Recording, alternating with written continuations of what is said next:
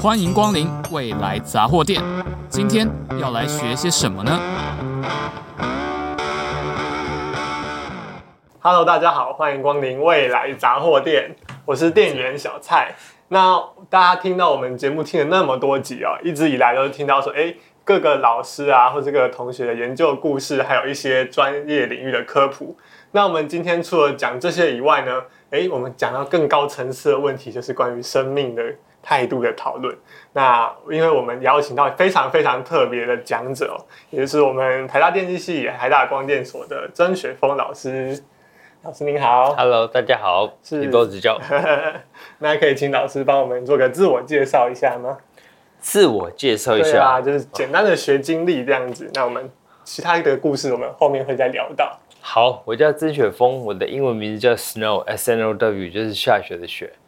啊，uh, 我其实是在美国出生的。哦，我我爸妈是那边留学生，然后在美国出生。五岁我到台湾来留学，到嗯大学毕业，呃十八年，呃毕业后又回去美国念书，所以在台湾留学了十八年，大概是这样。然后当初呃我不是念电机系的，事实上我以前对于电机系是干嘛我也完全都不清楚，只知道它第一个它很难考，第二个。就不晓得在做什么，是在修人气吧，修电视。我以为 是情感。以前是这样觉得，后来才才发觉自己认知大大错误。那嗯，所以我是呃五岁到台湾来留学，然后到大学毕业回去美国念书，在美国去了十几年吧，然后又阴错阳差又回来台湾，然后呃来台大纯粹是一个当初没有规划的事情。然后没想一待就十六十七年，好快好快。嗯，简介大概是这样，嗯、想预知详情都可以再跟我。对，请继续听下去，这样就是对啊。我们其实过去访谈很多教授，他们来回来台大任教，有时候也都是阴错阳差这样子。对，都是嗯机缘吧。我们等一下也可以聊聊说这个生命的机运的部分这样。好，好，对啊。那我们其实这个。节目大家常常在听的话都知道，哎，我们一个老师访谈，我们会分三集。那我们这次呢，第一集会是跟大家简单介绍一下光电领域，那第二集跟第三集都是讲一下人生故事，还有呃人生的选择这个部分。对，那希望给大家带来一些启发。那我们就进入第一个部分哦，也就是光电。大家知道什么是光，也知道什么是电。但这两个字合起来，中文的奥妙字合起来就就是两个字都知道，合起来就不知道你知道呃，什么你是电，你是光，你是唯一的神话之类的。但是“光电”这个词，其实对大家来说都蛮陌生的。是是是是，所以说呃，就算我啦。个有点不好意思的说，就是我在电机系读完四年，现在毕业了，我现在来电子所。在这四年间，我其实对光电还是不知道是什么，因为没有修相关的课这样子，所以一般大众可能更加不知不认识。但应该这个也是一个呃相当重要的领域跟产业哦，所以我们这一这一集会跟大家介绍光电的领域。那呃，因为这个对大家都非常陌生嘛，所以想问老师说，对于一般的人来说，还有对于理工学生来说，这两个不同的族群。为什么要认识这个领域呢？好，关于这点，我的确觉得有必要、有义务要跟大家来呃稍微分享一下。就是我们知道电机系已经在这个世界呃在台湾很久了，可是台大并没有光电系。那大概是差不多这几年，特别是最近五年、十年，光的技术、光的发展是到了一个很很重要的阶段。也就是你看现在摄影风，这个灯啊，天上的灯啊，或 LED 啊，照明啊，手机啊这些东西，这都是很重要一部分，就是它的光，它的光的技术的部分。可是台大并没有光电系、光学系，那谁来研究这些课题呢？就变成是电机系很多人在做，嗯，还有其他科技、机械系之类。但是重点是光这个科技，并没有一个专门的。在台大并没有一个专门的科系在研究这个，我觉得这是很很呃很可惜的。是。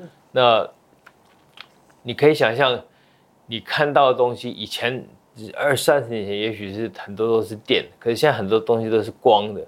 可是并呃我们却在台大并没有人专门在研究光这件事情，我觉得呃没有这个科系有点可惜。所以我是觉得各位。如果你有兴趣，对光有兴趣的话，真的是可以好好钻研，因为这个是呃，正好正好这几年正好是这个光学发展的一个一个顶峰吧，很多东西都在都在一个大突破。大概简单讲，举个例子嘛，就是像是说呃，哪一些产品里面会用到光电的科技？其实你现在看到，对不起，像我现在呃眼睛不太好，所以看不见，就是呃。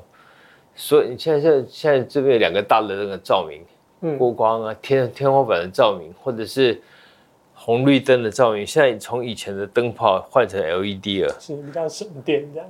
省电还有很多，比如说我上课之前还提过，就是大家知道 LED 的红绿灯有一个很大的问题嘛，或者是当年有很大问题，现在我不知道，就是说在寒冷的地方，在比如说在芝加哥。当年它换成红绿 LED 的红绿灯之后，造成了许多车祸，会故障是不是？不是不是不是会故障，是因为以前灯泡会发热，所以雪下大雪的地方下雪在上面，雪就会融掉，哦，红绿灯就露出来。哎，LED 省电，嗯，它不发热，所以它的红绿灯就被盖住了。所以这些东西都是呃新的光电科技产业的新的问题，以前没想到有这个问题。那所以。如果各位有兴趣的话，我觉得光学光电是一个很大一个很新兴的领域，可以还有很多的发展。那呃呃，请问各位也可以投身下去，应该是很不错的。对啊，欢迎光电所赞助一下我们的频道，这样没有开玩笑，开玩笑，有道理，有道理，应该应该 没有。那所以说，刚听到就是光电跟我们生活中息息相关的，可能看了就是我们看到的东西会发光的，基本上都需要有一些光电的这个呃知识在里面，不管是是灯泡或是我们的显示荧幕，是电脑、手机，我们日常要要有办法呃怎么讲？用使用手机一定要有光电领域，不然你就看不到它传传出来的图像啊什么的。对对对对对，所以说这个对于呃一般人在我们赖以为生的各种工具上都需要光电的知识。对，那诶想问一下说，那光电到底在研究什么啊？有哪一些不同的那个研究范畴呢？哇，这个问题好难。嗯，简单讲就是说呢。从光的发光原理、发光机制，比如 LED 啊，灯泡发光的那个，有很多教授做的研究，就是在发光的机制。那我做的研究是在于光，我不管光怎么发出来，反正光已经出来了，那光会怎么传播，会怎么反射，什么绕射，怎么折射，会不会穿透？所以这就是我我我个人的研究是在于光的传播、传播波动现象这部分。但是呃。呃，还有还有还有许多教授的研究，可能是拿光来做元件啦，怎么样做手机的背板啦，呃，照明啊等等，这些很多东西都只要跟光有关的，都是光电所有兴趣的的的发展。那嗯嗯，看你有兴趣是哪一部分，我觉得很范围很大，我觉得无可限量。所以其实领域上蛮发散的，对不对？其实不一定就是说光电，就是可能呃专门是某一种物理的的研究，或者说呃可能跟这电子有关。就是应该说老师刚刚提到那些不同的领域，每个都有各自的专门的学科在里面的。是是，对，像是我就是做像老师的光的传播，跟刚刚说的光元件，听起来就是完全不同的学门。是是，对是。那除了这个以外，是不是还有什么太阳能板那个之类的？哦，对对对，就是呃太阳能板啊，或者是说太阳能电池啊，嗯、或者是说呃发光啊、照明啊，就是只要跟光有关的，大概都是属于都是可以研呃蛮有发展的，所以各位加油。对，我们我们这个不是怎么讲？光电所的招招生广告这样，我们 比较像是科普说，哎、欸，让大家知道说光电有哪一些不同的呃范畴，然后简单的那个概念这样。是是，是不是生医也是需要一些光电的元件的？哦，像我自己呃，我自己因为之前生过病，是，但是我知道我没有办法当医生，嗯、我看到血就哦，哦，哦，血，我也是，所以我后来生病好之后，我就想说，那我。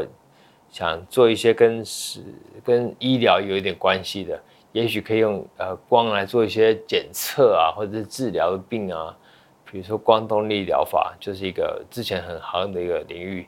那如何用光来做一些医疗的检测，或者是医疗的用途，就是我我们实验室有兴趣的。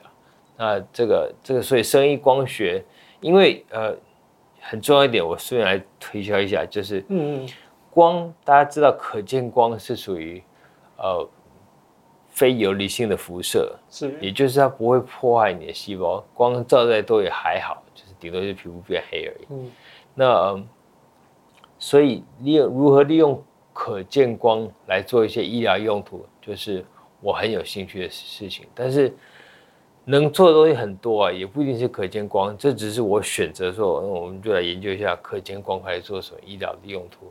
这是当初我选择。那 光的频谱很宽，可见光、不可见光、红外线、紫外线，看你想对于哪一个领域有兴趣，我觉得都是有很大的发展空间。哦。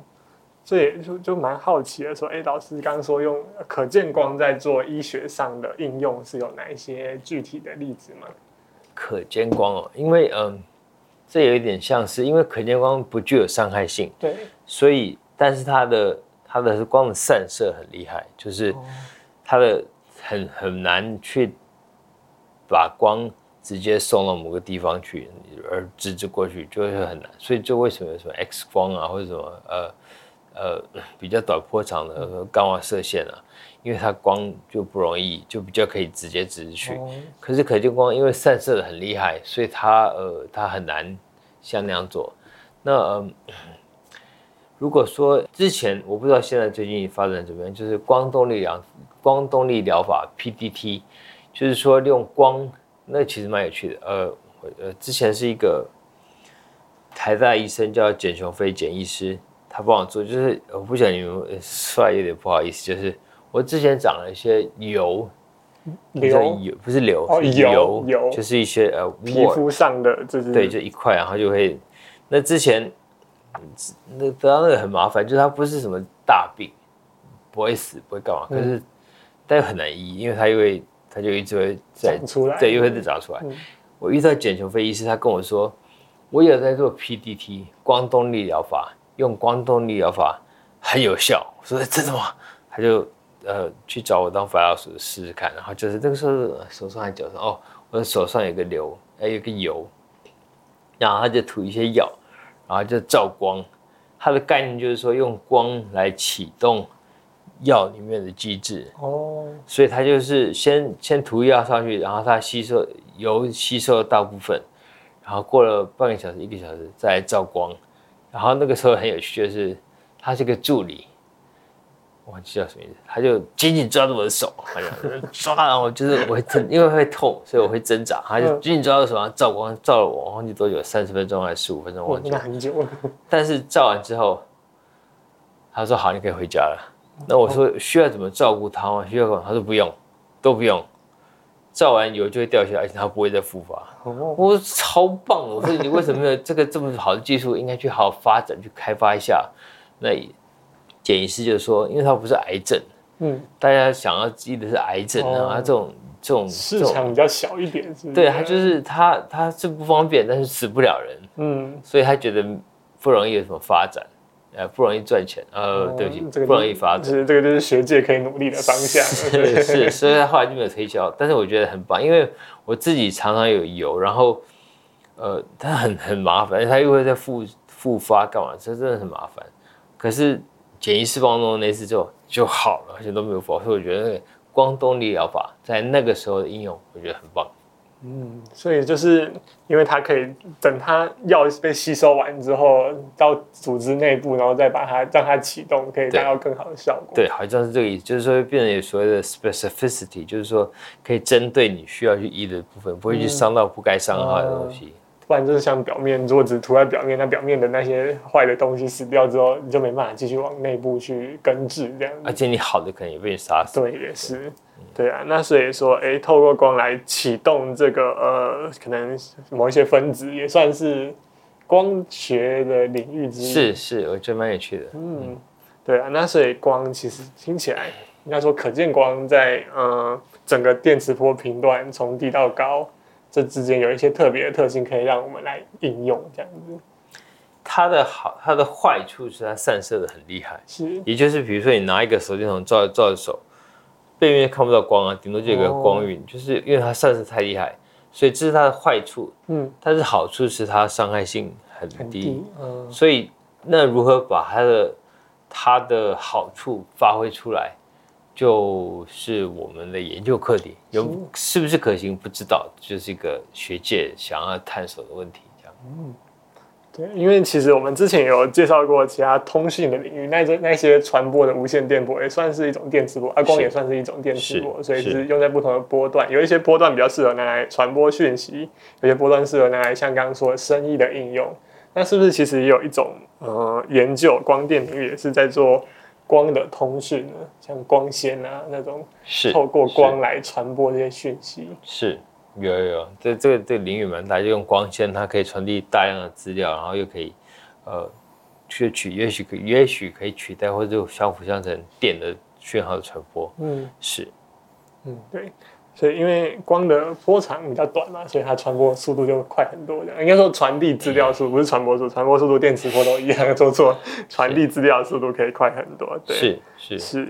那呃，想问一下说，因为我们刚刚说光电领域非常的广，那老师专进的是比较光的算散射嘛？就因为不是对不起，光的传播还有呃，就是声音方面的研究。是是，就想问一下老师说，哎、欸，就是关于您这个领域啊，过去的学界是有哪一些发展，还有业界有没有相关的一些产业这样子？业界的产业比较还没有。呃，做我的理解，也许我讲错了，嗯、因为业界要的东西就是，我记得，呃，简单讲一个小故事好了。嗯，我刚来光电所没多久，然后那个呃，那个时候有达光电，友达光电那时候是呃，他就跑过来，呃，说想请我们跟他们有一些合作交流。嗯，然后呃，跟他们谈完之后，我就想说，我觉得我我我的研究是非常的。不实用，就是非常的学学学理理论方面的，所以我本来觉得我跟他谈应该是最没有没有机会有什么发展。可是我有个同事跟我说，没有啊，我觉得最有机会跟友达合作是你哦。说怎么说？他说因为每个人每个其他教授他们都在专心做一件事情，就是他的研究，所以他的研究已经有特定的方向跟特定的那个，所以要跟业界如何合合合作其实是有困难。我我说真的吗？结果后来过没几天，友达真的打电话给我，说叫我再去跟他谈一谈，然后就开始就去新竹，然后，然后他那时候就拿出一个手机，那时候当然不是这么大颗，手机比较小一点，然后他就说，我们在有一个课题，就是在研究背光板，就是手机要看起来光线要均匀啊，嗯，所以背光板要放在哪里，光源放在哪里。让光线可以均匀的出来，这是一个重要的课题。哦，有道理，有道理。嗯，好。那我以为这么重要的事情，有拉光电当然是有专门的模拟团队做这个研究。没、嗯、没有没有，我们就是尝试，就试试看这里，而、啊、这里效果怎样，啊，再再换一再换这里。我说这样子吗？然后他们就说他们需要做模拟。我说哎，模拟的话我可以，我刚我刚好是我的研究刚好可以用来做。大，我的研究是在做大尺度的，呃，macroscopic 的光模拟现象，呃，光的传播现象。那这个问题我刚好可以做，然后我就问他说：“那请问一下，嗯、呃，你们预期做结要的成果啊？嗯，三个月、六个月、半年、一年还是多久？就是我心里想的是，我要知道一个大概的你的期待着，对对对，我才知道有我来评估一下可不可以做。”然后很有趣的是，有达光电那个时候我也忘了是谁，他跟我讲一个我从来没有想过的答案，我从来没有想过会有这个答案。嗯，业界提出来的答案，对，不不用时间，是不是还是这样？他说我们公司的格言是最好是昨天，昨天就是已经研究出来，已经做完了，我就可以直接用最好。哦，我想说哇，这样压力太大，因为不管我做多快，嗯，都是属于。不够快哦，对，他就是要现场的这样，哎，这样我们会不会被友达光电封杀？没有开玩笑，开玩笑。但但是那个时候，呃，我就意识到说，业界要的是很快可以做出来。是。那我的研究是属于所谓前瞻性光学研究，或者是说理论性，就是是不是实用不知道，嗯，所以只是在探讨可行性的阶段。那个所以，所以我觉得我的研究跟业界是离得很遥远，因为业界要是马上可以用哦，对，所以这是我那时候意识到说，学术界跟业界差别在哪里？嗯、哦，不在这里，而且，对。哎，老老师现在是不是那个就是一个高登那个医学生物年会的主席啊？是不是？是在学界上算是嗯，还蛮有分量的，这样子蛮厉害的。Gordon Conference 高登呃生意光学研究是呃生意光学的研究的属一的的的研讨会，他每两年办一次。然后我从二零零四年开始，在我还是学生的时候我就去，然后去了。最近最近几年，就好像三年，就最近三三次，所以六年，他们就是提名我当主席。然后我想说，然后后来前面三年，因为前面两年前面两次都没有上，后来第三年又呃又经过激烈的三轮投票，就又同分又同分又同分，说是是，然后后来呃。最后我胜出，我我本来想说啊，大概就没有，就是很多时候人生中总是我自己的人生中常遇到，哎，看见有机会，呃，没有。那哎，后来居然胜出，居然是我当选，我很讶异。哎，而且他说是什么？自从什么一八六五还是一九六五年到现在，从来没有亚洲的研究机构的人当这个主席，超强。所以呃，所以总而言之，真的是明年。去年呃，今年二零二三，就去年我是副主席，然后过两年就变主席。那现在呃，我身体不好，就是我现在虽然我可能是看着镜头，但我其实是看不见的。现在就是呃，这都跟光学有关的，所以说哎，也也许我可以拿我自己的身体来做研究。那总而言之呢，所以我们现在正在筹办明年的高登会议，高登生意光学会议。它是时间是差不多是在明年的暑假七月左右，那呃报名差不多是在明年的三月二月三月的时候开始。我觉得这是一个很棒很棒的会，各位如果你有兴趣有时间的话，我非常鼓励你尽量投啊试试看。嗯，我之所以今天会在台大，我的研究为什么跑变成生意领域，其实这一切的开端就是我去高登研讨会。他们主要在讨论什么？他们呃，他这个这个呃，这个会跟其他会有一个很不一样的地方，就是呃，像有一个叫做 Photonics West 呃西岸光学会议，它很大，那七千人七八千人，然后呃就是五花八门，所有跟光有关的都会讨论。那这个是这个高登会议，它只有一百一百三十个人左右，两百一百三十到两百个人左右，然后它是不是在一个大城市？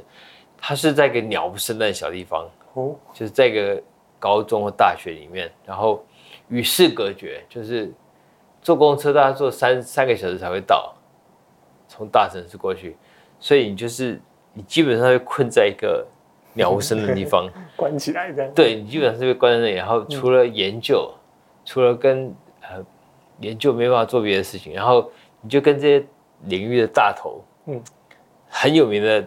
大科学家，大家就说就关在一起。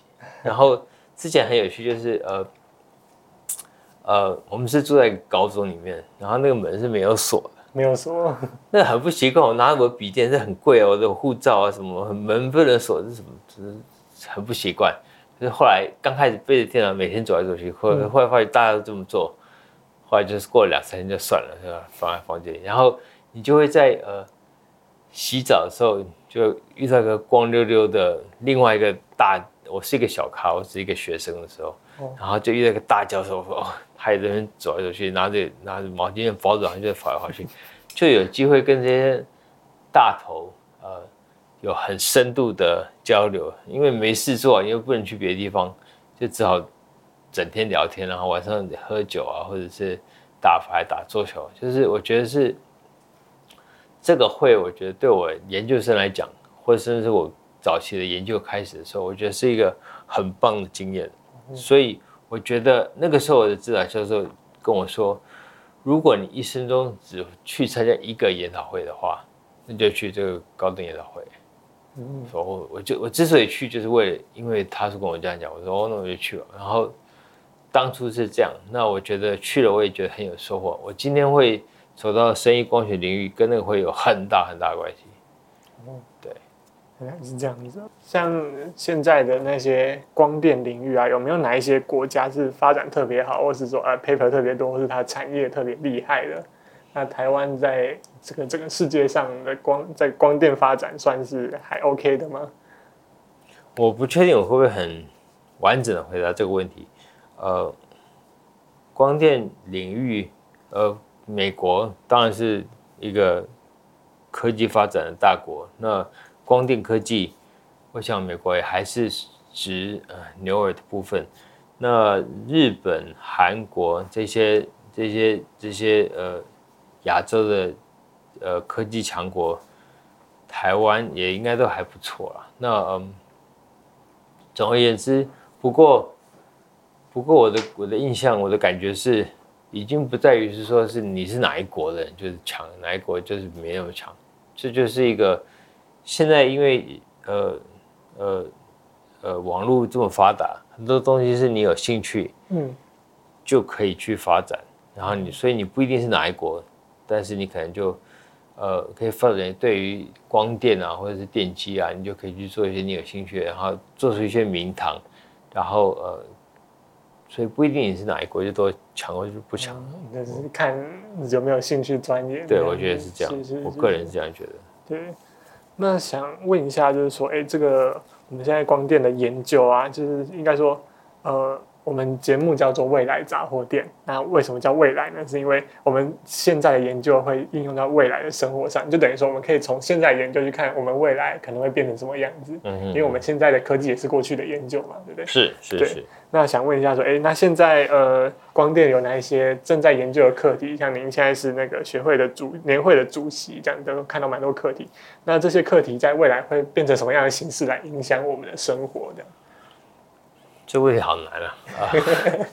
嗯，呃，我有兴趣，我自己有兴趣是在生医方面，就是在生物或者医学方面的应用。但是有很多其他应用，比如说最明显，在这间，在这里这个房间里，照明显然是一个很重要的重点。如果没有这些照明的话，就一片黑暗，什么都看不见了，就是效果不好啊。那呃，以前的照明设备。跟现在的照明差很多，比如说，呃，可能十年前吧，嗯，这样子的光就很热啊，啊、哦，很多大汗，因为它发出很多呃，除了照明以外的辐射热，对。那、嗯、现在用 LED 的话，辐射热大幅减低，几乎几乎没有。嗯，那、呃、所以这个这个是发展光学技术的很显然的差别。那比如说我在呃。比如说，呃，我上课以前会提到，就是说，现在不是现在，过去有很多那种大的那种办公大楼，就是玻璃帷幕，对，玻璃的那种。然后它的里面，因为那个时候没有 LED 的灯，所以它那个那样子大楼一个很大的课题就是它的空调。嗯，空调变得很重要，因为因为。要采光，然后又很热。嗯嗯，对，要采光，因为整整间办公大楼都需要照明。哦。可是照明又很热，嗯，所以就需要用冷气来冷却。嗯、然后那个，所以那个时候变成一个非常耗电的的的循环，因为你为了发光，然后光又发出很多百分之八十都是废热，然后又要再开很大冷气来把它冷却，所以就变成很浪费能源的一个循环。那所以。所以有很多的光学，有很多的，如果你能减少废热的话，就可以同时省电。当初不是说灯泡省电而已，而是冷气省电。光是这一点，就是当初我我自己在自己没有想到说，哦，原来冷气也是一个省电的关重要关键。那所以我觉得，对于光有兴趣的话，对于光科技，呃，照明或者是说呃成像摄影。这些都是属于光的范畴，有很多的发展，嗯、看你想要做什么，我觉得都很不错。那如果已经就是废热的问题已经解决的话，接下来我们的电灯这些还有什么可以改善的空间呢？很多啊，呃，比如说呃，废热，废热可能废热是大概这十年来才在发展改善，所以我觉得很多东西还是做的有不够好。比如说我刚刚一开始有提到，在芝加哥红绿灯，嗯，因为它没有废热，嗯，造反而造成了车祸，因为它的积雪，然后红绿灯就看不见。一个特制版的红绿灯，不知道。但是如果为了为了让不要积雪，还特地去做一个发热机制，就就有点怪怪的。对啊，有点怪怪。但是总而言之，这些都是呃可以发展的的课题。那有，我觉得个我个人对于科技、物理、电机很有兴趣，就是说有无限的可能性。哦，对啊，不知道什么特定答案，就要试试看怎么样可以解决这个问题，怎么样可以解决那个问题。嗯，我觉得是呃，我觉得是很好玩的一个地方。工程魂这样子。是是是，我 我个人觉得很好玩啊，嗯，很有趣。是是是是，所以我们这一个这半个小时啊，我们大概就聊了一下说，哎。光电有哪一些范畴？然后还有老师个人在学界的经验，还有未来可能会有的发展。对，那我们这个关于光电的讨论就到这边暂时先告个段落了。好啊，未来杂货店，我们下一集再见，谢谢大家。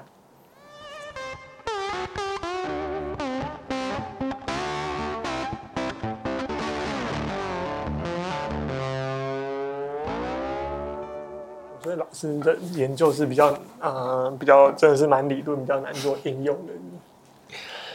嗯，可以这么说。我有在那个你的书里面有看到那个你在那个研讨会的时候，就先问了一个问题，然后然后跟大家推销了你的那个什么电脑的是、呃、是用光学模拟的，嗯，是。当初是呃就觉得说我来参加这个研讨会是。就是所有人我都不认识，然后我只一个人去，然后也没有人认识我，别人都是一个整个实验室一起去一起去，就他们互相很很熟，然后就这个人，然后觉得说哇天啊，参加这个会一个礼拜下来，我就回去，好像是那什么呃呃雨水掉到池塘里啊，就了无痕迹就不见了，我想说哇这样不行，想说所以过去有些问问题，然后真的被人家笑死，那个时候呃。被人家笑死，然后给我自己很大的刺激，就是哦。不过往好他的背面，因为他们觉得说你就问了这么蠢的问题，嗯。但是从背面来思考，就是说，哎，如果大家觉得这是一个很蠢的问题的话，那可能他们没有想到还有其他的可能性。嗯、那如果只要有大家有有许多人没有想到的可能性，就代表说我有一些机会。哦，对。我当时的背后的想法是这样。